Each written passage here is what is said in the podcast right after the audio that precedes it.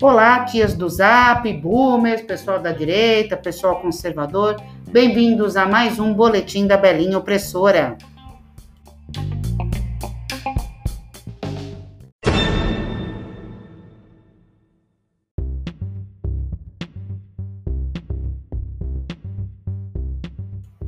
Bom dia a todos, menos para Felipe Neto. Esse moleque de QI rebaixado pensa que todo mundo acredita que começou a fazer vídeos infantis há apenas dois anos. Então eu fui ao canal dele e fui conferir se tinha conteúdo impróprio. Eu me impus esse autoflagelo e vi um vídeo chamado Coisas que você precisa e nem sabe, de 11 minutos. Ele é do dia 11 de dezembro de 2019 e tem mais de 3 milhões de views. Ele começa falando sobre designer e logo ao 1 minuto e 9 segundos é, do vídeo, ele solta: Ai, que fofura, viado!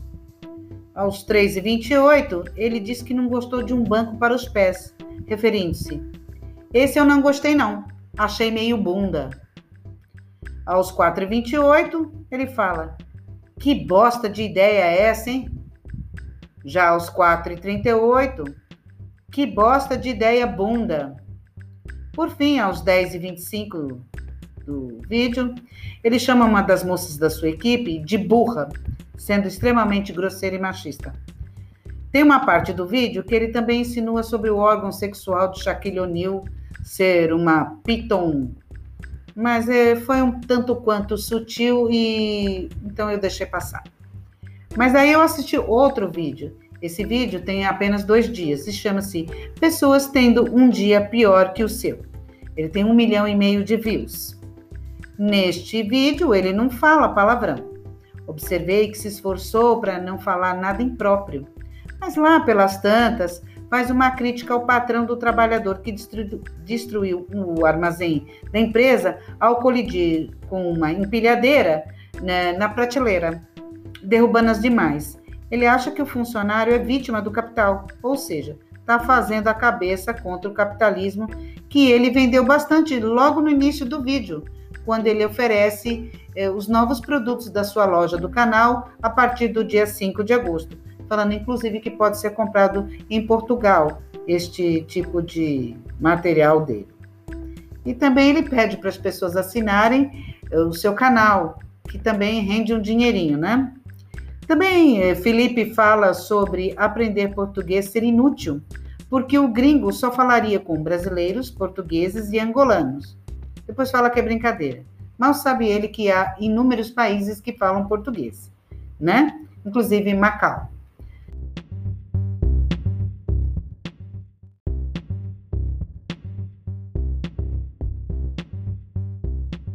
Bom, concluindo, Felipe Neto é um adulto boboca. Alguém que não amadureceu e um exemplo bem ruim de como uma criança deve ver um adulto. Essa é a minha opinião.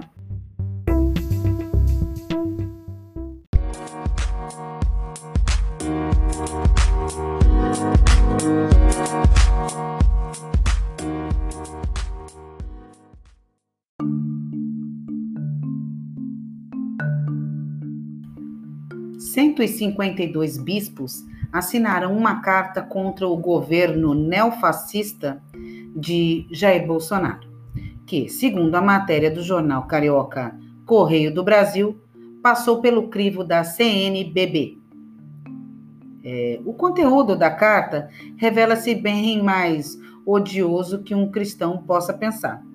Fala-se em incapacidade do governo federal em enfrentar crises é, fala também que padres têm relatado perseguição política por conta de críticas feitas ao governo Bolsonaro durante as missas.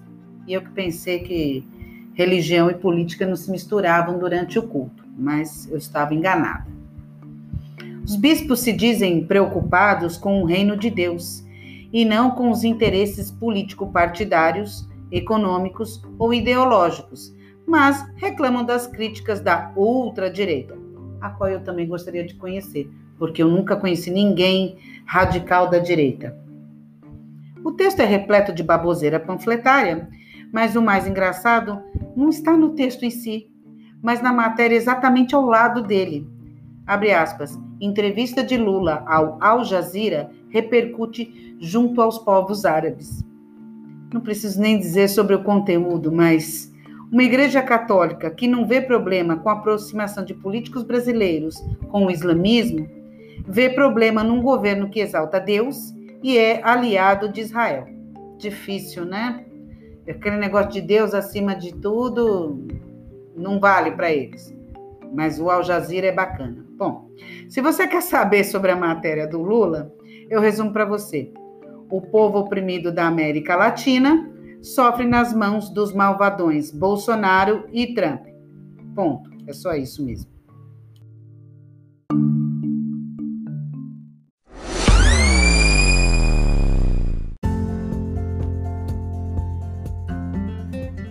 Destaco ainda uma matéria que fala: OMS, países não podem manter indefinidamente restrições às viagens. As exclusões aplicadas a viajantes de países afetados pelo Covid-19 não poderão continuar a aplicar-se indefinidamente, considerou a Organização Mundial de Saúde, nesta segunda-feira. Em vez disso, os países terão de fazer mais para reduzir a expansão do novo coronavírus dentro das próprias fronteiras. Durante uma conferência de imprensa virtual, Mike Ryan, responsável pelos programas de emergência da OMS, referiu que será quase impossível aos países por si sós manter as fronteiras encerradas no futuro próximo. As economias têm de abrir, as pessoas têm de trabalhar, o comércio tem de recomeçar, lembrou. Ainda continua. Manter as fronteiras internacionais fechadas não é necessariamente uma estratégia viável, considerou Ryan. É, contudo, muito difícil estabelecer uma estratégia única global. A responsabilidade de abrir ou encerrar fronteiras é uma questão de soberania, reconheceu. E bom, e mais uma vez a gente chega à conclusão: Bolsonaro tinha razão.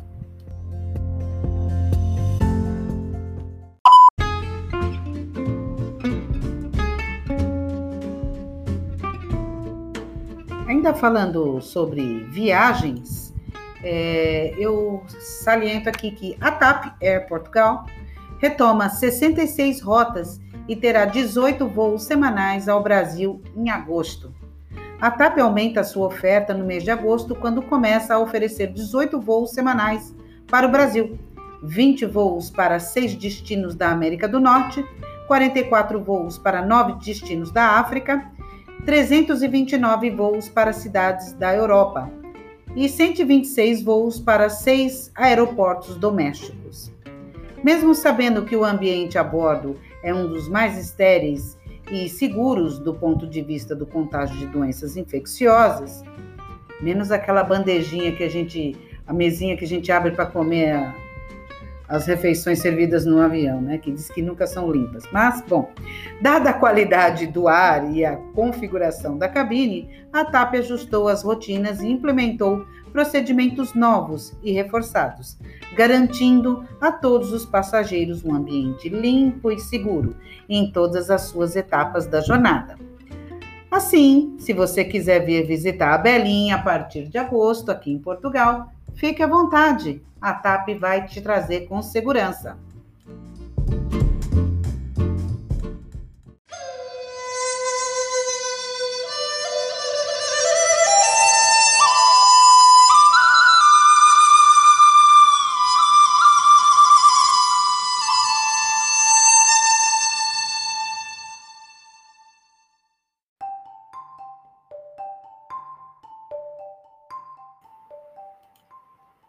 Chineses assumem o controle do edifício do consulado dos Estados Unidos.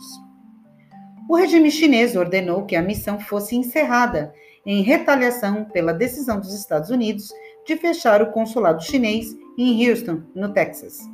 As autoridades chinesas assumiram nesta segunda-feira o controle do edifício que hospedou o consulado norte-americano na cidade chinesa de Chengdu, sudoeste da China, numa altura de crescentes tensões entre as duas maiores economias do mundo.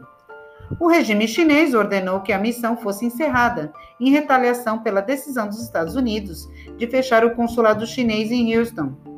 O encerramento do consulado marca uma escalada significativa nas múltiplas disputas entre os dois países, que vão do comércio e tecnologia aos direitos humanos ou soberania sobre o Mar do Sul da China. E aí, gente, será que vai rolar uma guerra? Eu acho que não. Vai ser só econômica mesmo.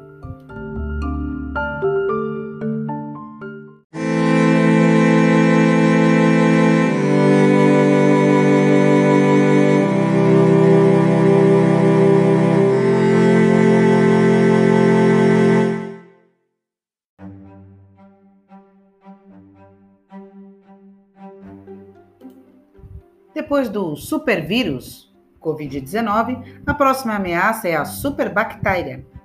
A ameaça de microorganismos resistentes a todos os antibióticos concretizou-se. Laboratórios internacionais estão a identificar doentes. O que aconteceu com o novo coronavírus também pode acontecer com uma bactéria. Nunca podemos dizer não em biologia. Hoje já aparecem in vitro bactérias para as quais não há antibiótico. E ainda é raro, mas existe. Não é uma hipótese, é uma pandemia latente, afirma José Melo Cristino, diretor do Serviço de Patologia Clínica do Centro Hospitalar de Lisboa Norte. A resposta em vivo é diferente do resultado in vitro, mas se a bactéria resiste a tudo em laboratório, também será assim com o doente. Fecha aspas. Então, preparem-se, tia do Zap. Lá vem mais uma super bactéria que é para tocar o terror é, no embalo do Covid-19. Agora temos super bactéria.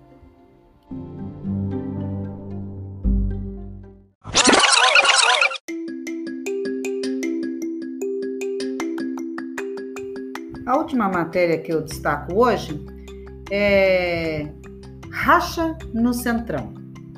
O DEM e o MDB vão oficializar nos próximos dias o desembarque do Centrão, bloco liderado na Câmara pelo deputado Arthur Lira, progressistas do Alagoas. Os dois partidos já atuam de forma independente em torno do presidente da Câmara, Rodrigo Maia, do DEM do Rio de Janeiro, mas acabam ficando a reboque de Lira no encaminhamento de votações. O divórcio mostra os rumos antagônicos que as bancadas vão tomar em votações futuras, como na reforma tributária e na sucessão de Maia. A aproximação do Centrão com o presidente Jair Bolsonaro e a disputa pela presidência da Câmara, marcada para fevereiro de 2021, dividiram o blocão. O alinhamento de Lira com o presidente, dando as cartas sobre indicações para cargos no executivo, acirrou a divisão e reforçou a decisão de desembarque. Nós temos total independência, então não vamos a reboque de ninguém, argumentou o líder do MDB na casa, Baleia Rossi. É, tia do Zap. A princípio, esse racha beneficia o presidente, mas é muito cedo para ter clareza sobre isso, pois esse centrão é mais volúvel que criança em loja de doce, não é mesmo? Falou em cargo, eles ficam todo com o olhinho brilhando.